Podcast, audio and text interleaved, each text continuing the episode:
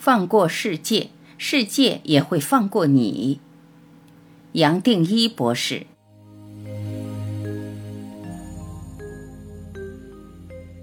许多朋友带着种种委屈、困惑与不安，想要找到人生的出口。谈起个人遭受的不公平，人与人之间冲撞的痛心，非但有说不完的痛苦，也会希望这个世界能够带来一个解答。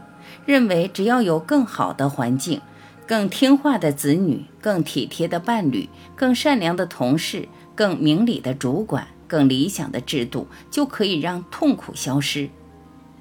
有些朋友找到最后，认为这些因素都靠不住，只能把希望寄托在一个更理想的自己，认为自己只要更好、更健康、更完美，人生也就不会有问题。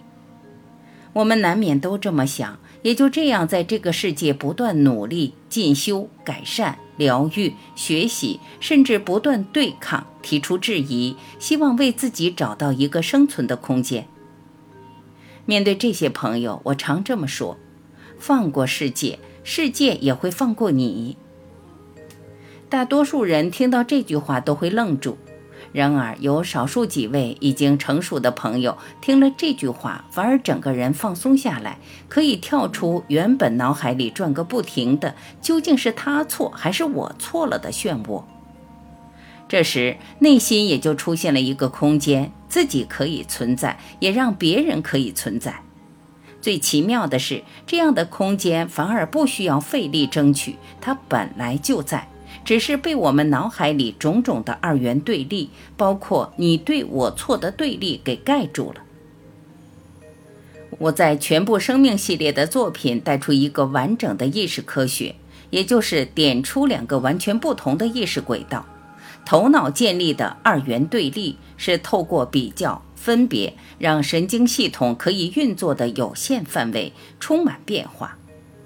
生命本来的一体则是绝对无限大，你我都有，是不变的永恒。然而，头脑体会不了一体，即使用语言表达，也只是把无限大框出一个小范围，才勉强能够作业。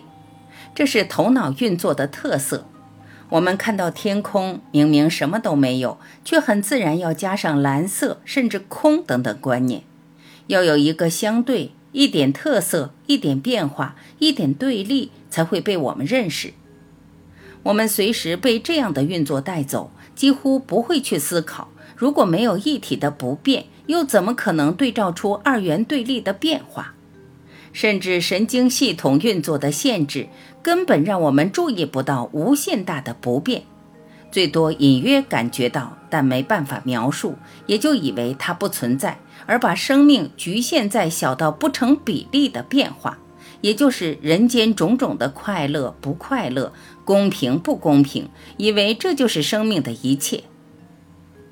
站在二元对立的意识，有你我的分别，有痛苦。再理所当然不过，于是一个人当然要和世界对立，放不过世界，放不过别人，也放不过自己。然而站在一体的生命，你我从来没有分开过。感恩你，也就是感谢我自己，对自己慈悲，也自然会对他人慈悲。放过世界，也就会放过自己。放过委屈、冤枉与痛苦的故事，也就自然有一圈宁静把自己包围起来。样样人事物，也就自然得到一个生存的空间。可惜的是，正如我在集体的失忆里提到的，人类集体失去的其实是对一体的记忆。我们忘记了你我本来是一体，反而活在头脑建立出来的对立。每个念头、每个心情、每个举动，活得好像一个人在孤独地对抗整个外在的世界。人生种种的恐惧、焦虑、期待、痛苦、失落，人类历史种种的悲惨、不公、迫害、背叛，也就是这么来的。我们当然也想问：要怎么从这个人类的现况跳出来？怎么从这个对立的世界找到出口，在动荡中找回宁静，在痛苦中依然能回到爱？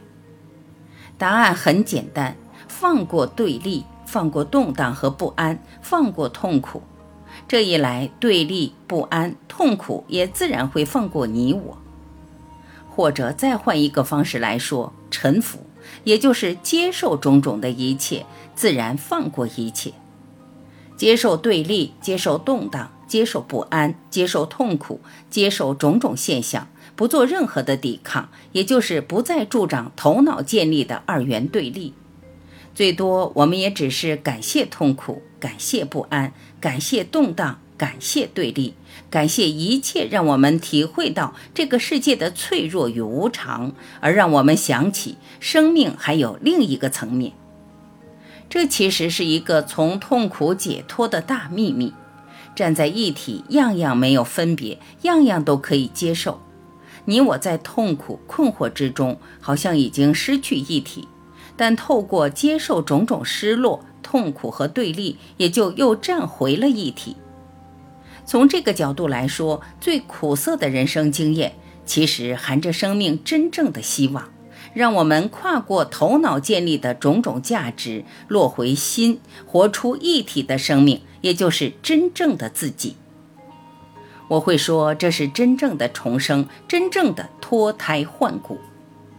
放过世界，也就让世界不能再囚禁你我，我们也就让真正的爱、勇气、平安和喜悦浮现出来。非但放过世界，放过自己，甚至还能为人间带来一点安慰与希望。我们于是能真正成为地球的子民，为同在地球共生存的样样生命带来最大的祝福。